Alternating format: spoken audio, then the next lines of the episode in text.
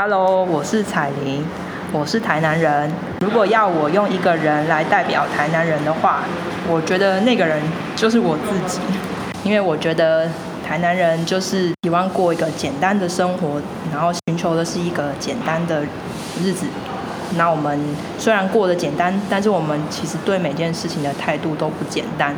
我们希望可以在自己做的每件事情上面都很专心、很专注的把手上的工作完成，然后也把日子过得舒舒服服。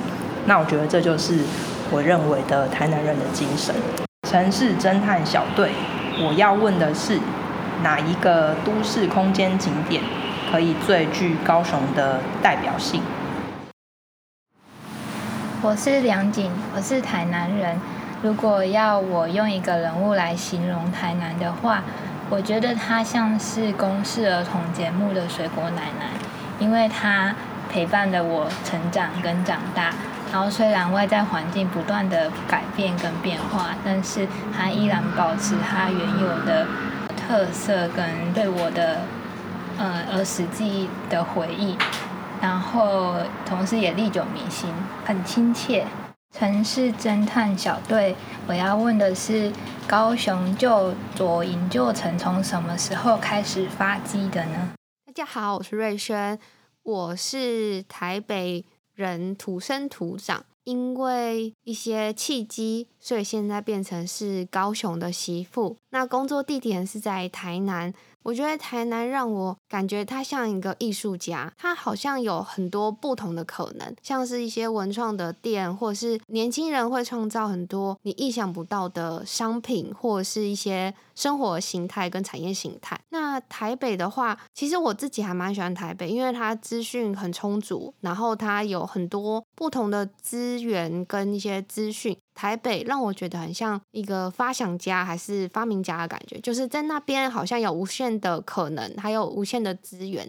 城市侦探小队，我要问的是，不同的城市有没有可能有他自己发展的中心主轴跟他的品牌知名性？大家好，我是浩宇，我是乌丘人。哎，大家知道乌丘在哪里吗？乌丘就是金门代管的一个小岛。非常非常靠近福建，那其实大家都叫它离岛中的离岛。那我的爷爷奶奶那辈，其实在蛮早的时候就已经搬到高雄，所以算对高雄算蛮熟悉的。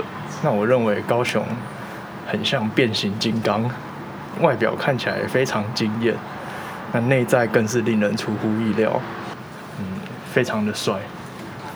城市侦探小队，我要问的是。大家会去高雄巨蛋看比赛吗？大家好，我是鹏鹏，哎，我是高雄人啊，土生土长的高雄人。然后，如果要让我形容高雄像什么人的话，我会说，我觉得他像是蔡依林，百变天后蔡依林。我觉得他是一个非常努力，然后非常多变的人，然后让我觉得呃，跟我印象中的高雄很像这样子。城市侦探小队，我要问的是，虽然高雄现在已经那么多变化了，然后但我每次去玩的话，都还是那几个同样的点。呃，我想要问的是，请问高雄现在还有哪边好玩的呢？可以告诉我吗？大家好，嗨，我是翔，我是高雄人。如果用一个人来形容高雄的话，会是怎样子呢？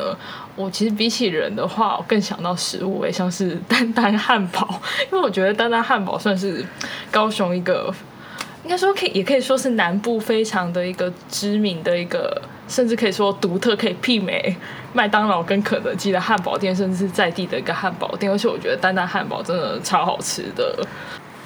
城市侦探小队，我要问的是，哎，大家你们知道来高雄晚上能去哪吗？你们有听过富鼎金吗？跟你们说，每当有人在高雄 PTT 版上，就是一个社社群平台上问，就是乡民说晚上可以去哪里时，大家都会一片的回复富鼎金啊，富鼎金啊，富鼎金啊。你们知道为什么吗？其实富鼎金是高雄。最大的一个公墓，但是它现在已经不是公墓了，它变成了一座，好像叫做双溪公园吧，如果没记错的话。然后那间公墓，它可以说是见证一个高雄的一个发展的历史。在那里，它不只有闽南人，还有清朝闽南人跟或许有客家人，甚至还有外国人的公墓都在那里。在那里可能仗着从清朝到现代，应该说可以见证高雄在庞大的历史下有多少的一个多元民族融入了这一个可能土地的一个承载的某一种过往历史。Hello，亲爱的朋友，你们好，我是小怡，我是伟涵，欢迎来到《城市有事吗》Podcast 频道。这是我们的新系列单元《城市侦探小队》。我要问的是，你是关心城市的人，我也是关心城市的人，所有关心城市的人都可以是城市侦探小队的一份子。我们一起来找问题，求解答。在这个新单元里面，我们会跟大家一起挖掘城市的相关议题，访问专家学者，帮大家整理复杂的城市问题，呈现多方的观察与观点，让我们一起关心城市的大小事。发生什么事？听到前面呢，大家问的事情呢，聪明的听众朋友应该可以猜到，我们这一次呢要探究的城市议题在南部。那打头阵的系列呢，我们要聊的就是现在很热的大南方大发展南台湾发展计划。这个计划呢，是蔡英文总统之前竞选连任时提出的主要政见之一哦。它主要目的呢，是要促进台湾区域的均衡发展。那有提出四个策略哦：用聚落带动发展，用交通连接世界，用行销撑新农业。用观光创造繁荣四大策略，可以说包含聚落、交通、产业、观光都环环相扣。那也宣示南北区域均衡发展的一个决心哦。在这个南台湾发展计划里面，可以说是串联了台南、高雄、屏东三个县市。近年来，受到新冠疫情的冲击，还有中美贸易战的影响，让全球的资金产业链大幅轮动。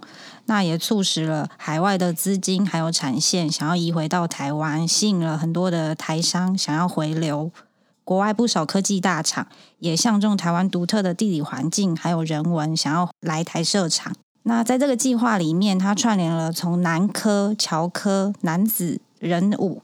等等，打造出了一条半导体的 S 廊带，串联了台南和屏东的港都的高雄，也就成为了其中重要的核心。嗯，对啊，高雄、台南房市很惊人哦。对，然后再加上之前台积电的议题啊，哇，整个感觉真的好热哦。南方本来就已经太阳很大很热了，然后现在连那个整个人气也都非常的旺。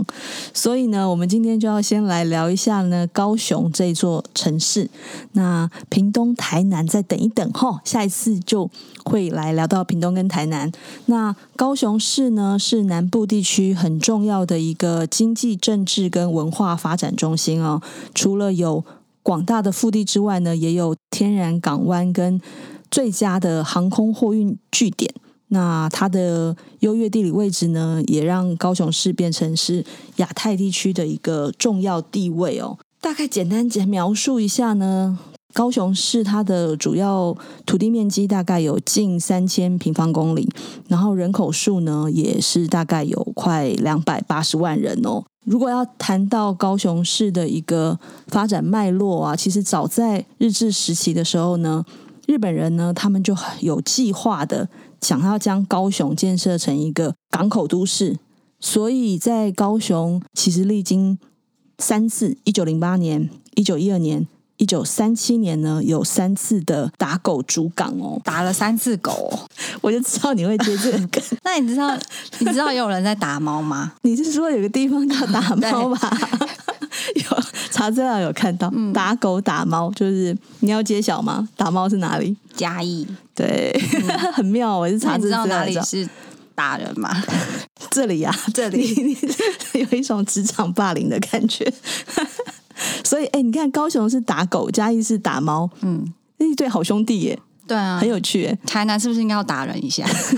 那个打狗其实是因为那时候早期是原住民的关系，然后他们的原住民语好像是跟竹子有关吧，他们的原住民语叫打狗之类的，嗯、可能我发音不标准呐、啊，跟打狗一点关系都没有。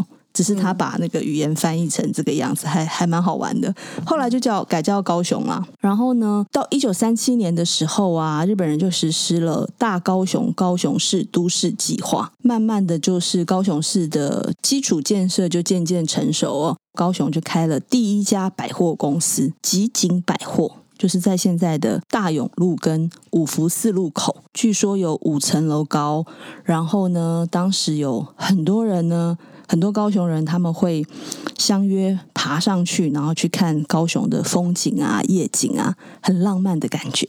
五层楼高可以看夜景，现在要八十五层楼才才能看看得到夜景。对，对，你看那个城市发展的多可怕。对，嗯，接着小姨刚刚说的，从一九零八年开始的这几次的主港，其实在一九零八年的时候，一开始都市计划是先发展到了旗津、孝船头、哈马星还有盐城一带。在一九一二年公布的高雄市街区扩大都市计划的时候，才扩大到了前金、新兴、林雅一带，那就是从海边逐渐往内陆内移的一个过程。在一九三二年的时候，就扩及到了现在的大港埔，还有三块厝一带。那也在这边设置了台铁高雄站，还有规划了民族、民权、民生三条园道，还有四条运河，还有公园啊、学校等等的一些公共设施啊、文教建设，就慢慢。的一一直进来，一直进来，感觉那个时候就很蓬勃发展了哈。公园、学校、道路也有规划的很好的交通建设的感觉。是从这样的历程，我们也可以看到说，交通建设对都市发展的影响是很大的。其实高雄的铁路车站啊，也历经了几次的迁移。在一九零零年的时候，一开始在宾县，那再来改建成了哈玛星车站。在一九四一年的时候，才搬迁到了现址的高雄车站。那也我们也可以看到，现在高雄车站它铁路的铺设啊，也可以直达港口、码头，还有仓库啊、工业区等等的，也就可以看到，就是铁路的运输是如何带动高雄的港部发展，还有都市发展。嗯，我刚刚听伟涵你讲到哈马星啊，感觉好像是宇宙空间中的一个小行星哦。但是你知道哈马星其实原来哈马星是因为日本他在讲那个冰线海滨，你刚才有讲到冰线车站嘛？它就是那个海滨的那个冰啊，就是哈马。哎，对，没错，没错，没错，哈马，然后线嘛，好，滨线哈马线，哈马线。所以就是变成就是哈马星，后来才变成中文，我们又把它翻译成哈马星，就跟那个打狗一样的概念，嗯、只是从原住民的时候，对对，然后到日治时期，你看这从名字里面就看到那个发展的脉络，也蛮好玩的。那你知道派大森吗？派大星，你好无聊。派大星是不是？知道，我知道。好，派大星。好，那如果要拉回到现代呢？好，就会回来讲。你刚才伟涵讲到了日治时期的发展嘛，后来到了大概民国五十五年到六十五年，就国民政府来台嘛，那个时候高雄就渐渐转成加工出口阶段哦，在。五十九年的时候呢，就高雄港就有新建货柜储运中心哦，呃，慢慢的就开始增设男子加工出口区啊，大社工业区、仁武工业区、凤山工业区、永安工业区、林园工业区，这其实就会牵涉到伟涵刚才也有提到的。发展的一个 S 廊带的产业聚落的一个发展地理位置嘛？对，整个它的加工出口阶段啊，那民国七十五年到八十年之间呢，高雄成长的一个产业主要就是重化工业为主，像是金属业、石油跟炼制品业。八十三年左右的时候呢，政府就提出了亚太营运中心计划。这个可能近代的大家都比较常听到哦。那有关高雄市发展方向的一个规划，也指出它的发展蓝图，主要呢就是希望可以把高雄发展成亚太航运转运中心。这个历史其实离我们比较接近嘛。那慢慢的我们也感受到说，因为高雄都在发展重化工业，这个负面代价其实也逐渐呈现。比如说像是空屋啊，产业慢慢外移的这些问题，渐渐的到了现代。呢，大家就是在想说，哎，那是不是可以让高雄呢，可以往低耗能、低污染、高附加价值的新策略迈进，以资讯技术革新来作为导向的一个产业发展？那你这让我联想到。可能还有另外一个形态隐含在转型当中，就一个比较晚上的时候才会发生的形态。小姨，你有看《华灯初上》吗？有啊，有啊。那你知道就是凶手是谁？嗯，藏在条筒里吧。讲高雄发展也可以聊到条通哦。对，因为我刚刚听你讲了，就是高雄整个产业转型的历程，但是这些是比较台面上有记载上比较能够看到的部分嘛。那我想来聊一些可能文字记载上不那么不那么常看到的部分。嗯嗯嗯，好好好，我们也是有跟上现在时事议题。对对对，你知道其实这样子的调通啊，或者是说夜生活的一些休闲娱乐文化，其实不只是在台北，其实日治时期的时候从南到北。嗯，就是我们刚刚提到的，其实高雄它也有这样子的文化，渐渐形成了。有啊，基隆也有啊。大家我们大家都可以知道说，基隆港、高雄港都运输很繁荣的两个城市嘛。嗯，那那个时候就有很多大家都会去逛的，就是委托行。因为以前没有百货公司，嗯、但是如果你是稍微有一点经济能力的啊，或者说你今天想要对自己好一点，嗯、会去委托行这个地方，有一些舶来品。对对对对对对还有哎，那一条在那个基隆港旁边有呃几条街几条街廓，嗯，它就是专门在卖委托行的东西，你可以买到各色各样各国的货品。是，那你知道有一种街廓被称作油廓是在做什么的吗？不知道哎，高雄特有的吗？其实不是高雄特有，就是日治时期的时候，每个县市都有一些油库。哦，真的吗？它其实 就是日本政府时期设立的一个官方的风化区啊。哦嗯、那高雄的油库就位在旗津，那后来在盐城，就是移到了现在的盐城的一个称作荣町的地方。它跟条通有一点不一样，嗯嗯嗯、其实条通指的是比较高级的。住宅区最一开始是高级的住宅区，那后来高级住宅区的这些商人们的，就是延伸的一些休闲娱乐的需求，才慢慢转化成现在的一些比较华灯初上看到的那个样子。哦，对，但其实跟油阔是还是蛮有大的差异的。哦，所以油扩跟调通都是当时很精彩的。刚才想要讲的那个夜生活的部分。对，在产业转型的历程中，另外一种产业台面下的产业也在转变当中。这样子讲起来，其实有人有产业，然后交通很便利，会让一个城市变得非常的有活力哦，有那种生机勃勃的感觉。就是交通建设啊，产业发展啊，其实就带动了一个城市的生机嘛。嗯，那我们回到现代，很重要哦。对，产业交通很重要。嗯。回到现代这个大南方计划，它其实也是希望在高雄原有的一个重工业发展的体制之下，再加入一些造船啊、游艇啊一些比较精致的、比较高科技的产业，甚至是串联台南南科等等，就是其他的既有的科学园区，发挥规模经济的效果，让南部的区域竞争力可以逐渐跟上中北部，也引发我们重新去构思。